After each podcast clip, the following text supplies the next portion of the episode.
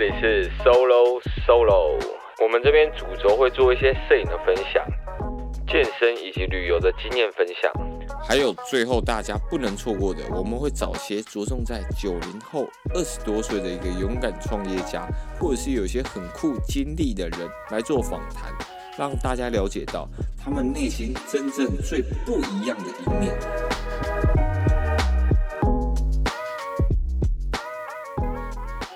早上各位，我是 Solo 大安哥，今天和大家讲讲，就是之前和大魔王训练的时候，我发现到的一些不同的训练方式，然后还有后面提到我最近可能在做一些运动形象这个品牌到底在做什么，然后想要在台湾带给大家一些什么样不同的变化。OK，好，那前阵子真的让我最印象深刻，就是我和皮塔去找。大魔王去做训练，那有些人不知道大魔王是谁，我跟大家讲解一下，他就是之前在我们这个年代，八三八四年的这个时候，看一些小时候综艺节目，你都会看到有一个很壮很壮的一个健美选手，只要有人就是可能出错或者是要受惩罚，他可能就会过去把他扛起来，然后丢到一个地方，然后让他被砸之类的，对，所以。这个人他就被统称大家叫做大魔王徐嘉豪先生。哇，那那时候我去看到他本人的时候，因为我们是先拍一个开冰箱的一集，就是讨论说，诶，呃，像这样子的健美大前辈，他里面冰箱都是什么样的东西？第二集才是拍训练。那在一开始冰箱的时候，我就觉得，哇，这个人好壮，好壮，有够壮，是我现在台湾看到数一数二壮。但他有够客气，好客气，好客气。我我们水不小心用到。地板上，他说没关系，我来擦。他拿抹布过来，直接跪在地板上擦下去。我看到，我差点跟他一起跪下去。帮我想说，他这样跪的话，我一定会折寿个十年左右。但后面在接触到运动的时候，你会发现他那个眼神整个变得更不一样，他那个杀气腾腾。然后场内的一些教练也会过来帮他，因为他做的重量真的是非常的狂。然后他自己也说，嗯，我重量还没有恢复，因为我休了一个礼拜。我靠，他还没有恢复重量，他就是做六十公斤的哑铃肩推，就是基本上他一颗哑铃上去都是另外一个教练帮他搬上去，他才上得了。那为什么我会特别想要讲他的训练方式？因为其实坊间有很多种训练啊，超级组、复合组、递减组，我相信是大家都蛮熟悉的。那有一些教练，他们可能会蛮重视每个礼拜的训练量能够稳定上升。可能就是哎，这礼拜做个十下，那下礼拜希望看可不可以做到十一下、十二下。那重量的话也是慢慢在微调，是一个比较有规律性，然后渐进的一个增加。但我在大魔王身上看不到他们这种东西，他们就是两个动作调在一起。OK，假如他做一个机械的肩推，然后跟一个机械的后三角的一个飞鸟，然后我想说他们组间休息大概会抓多久的时间？他们。就也没有抓，就直接走过去就开始做，所以他们就等于是来回这样做完第一个，再过去做第二个，再回来做第一个。我就说，诶，那这样你们组间休息都是怎么样？他就已经有点喘到说不出话。他说，我们就是走路就是休息。我靠，就是你知道讲出这种话的话，就觉得也太帅了吧。但是真的是要像他强度可以拉到这么大，他才可以做到这件事情。因为他们后来大概。总共做了八个动作，然后所以会有四个 run 嘛。那他们都是用这样的方式在做轮替。那我看他在用哑铃六十公斤递减的时候，他也不是换成五十公斤或四十公斤，他其实就是把六十公斤推完之后放在脚上，喘个差不多十秒，再把它拿起来继续补个可能五到六下。我靠！我看到我就想说，哇，这这是哪门子的递减啊？这完全就是救急爆裂的一个力竭练法吧。然后我就后面就也是问他们说，诶，那为什么会是用同个重量再持续做第二下？然后旁边就有一位很资深的前辈就告诉我说，那个时候他其实在感受自己的一个肌肉给他的反应，可以的话就起来再多做几下，不行的话就休息。我说我靠，这真的是练了二十年以上的人能够。马上感受到了一个肌肉反馈，所以我真的觉得当时我对这样的训练方式有很认真的下到，然后也激起了我的热血。当天下午我就直接跑去建工再去练一波。那我练的方式就像他们一样，两个动作连在一起，猛完全不休息的交替交替，重量我也是尽量维持在可能八下到十下的一个重量，就是基本上不轻。那到了隔天，就真的是睽违已久的酸痛出现在我的背上。因为大家，我相信如果大家练了一段时间的，应该有很久没有很严重的酸痛在自己身上。但那次练完，我真的背整整酸了两到三天。我就突然觉得，哇，我们好像之前太常把一个既有的训练的模式以及印象套用在自己身上，没有一直去时常去接触到别人不同的练法，所以后面就导致自己其实训练的有点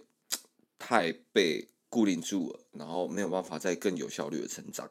那大家也知道，我现在一定是在做八月的比赛去做准备，所以有这样子的一个训练刺激，其实对我来讲是一个很棒的。那我也开始试着在我的训练当中加上一点这样子的一个贴心力竭的状态。但是如果真的你现在在减脂减的可能摄取已经比较低的，你在做这样子，我相信很快就会过度训练。但是如果你是在增肌、在养肉的人，那我觉得你这样搞应该会有一个很不错的一个刺激，我觉得可以试试看看。对，大概是这样，因为我觉得有时候分享一些不同的训练方式，看看如果有听到这一个音频的人，他可不可以去打破一个他既有的一个训练方式，然后让身体感受到一个新的刺激，让身体讨厌你。那这次的相关影片，呃，皮塔他也会上在他的频道上面，然后就是跟大魔王还有他一起训练的一个部分。那还记得那时候大魔王说，等一下在训练的时候，我们可能没有办法说话。然后我们这边就说，我可能，但我们可能需要你解释一下。然后后来他就找一个解说员在旁边讲解。然后练到后面的时候，我才发现，哇，原来真的是没有办法讲话，连皮塔都讲不出什么半句话，他就只能露出一个快要挂掉的脸，然后全身爆汗。就是如果你看到影片的话，你就可以知道这个完全不需要去解释到底有多累，你就可以知道是真的非常非常痛苦。所以过阵子上线的时候，大家可以再去看一下他们实际的一个练法。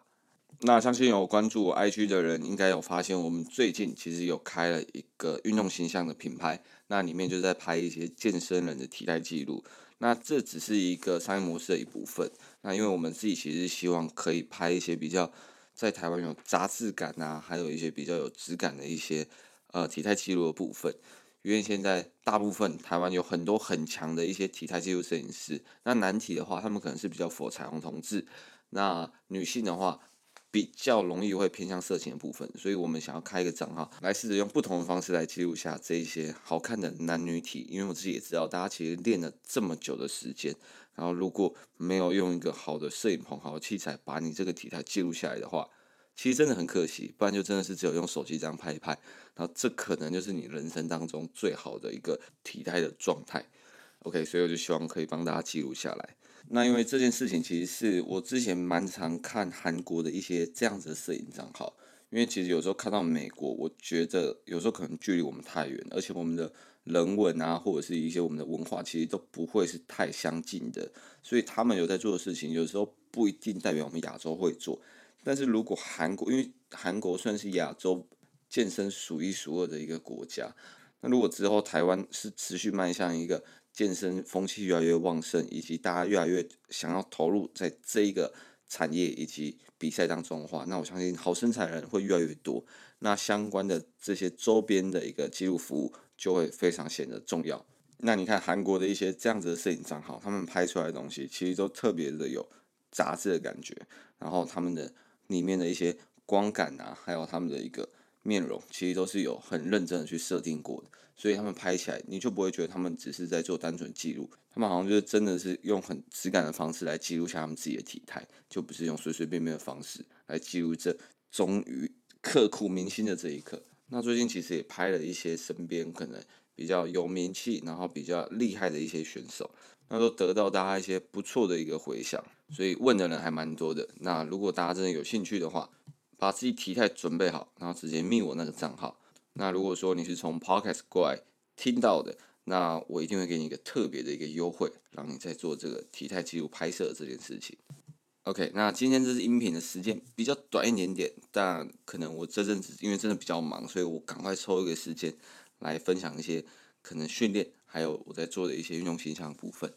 那过阵子我可能会找一些不错的人来去做一些访谈，蛮酷的。那希望大家继续期待下去，然后我会赶快再把时间管理安排好一点。所以有任何的时间管理大师可以给我建议的，都欢迎在我的联络方式给我一点建议，我会非常感谢你们的。OK，那就大概先这样子，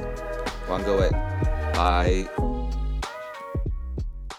如果喜欢这集的分享，都欢迎到 Apple Podcast 上帮我们留言以及五颗星评价。你的一个留言是我们无偿做分享的一大动力，也希望能在你漫长道路上陪你一起 solo 了一段爽。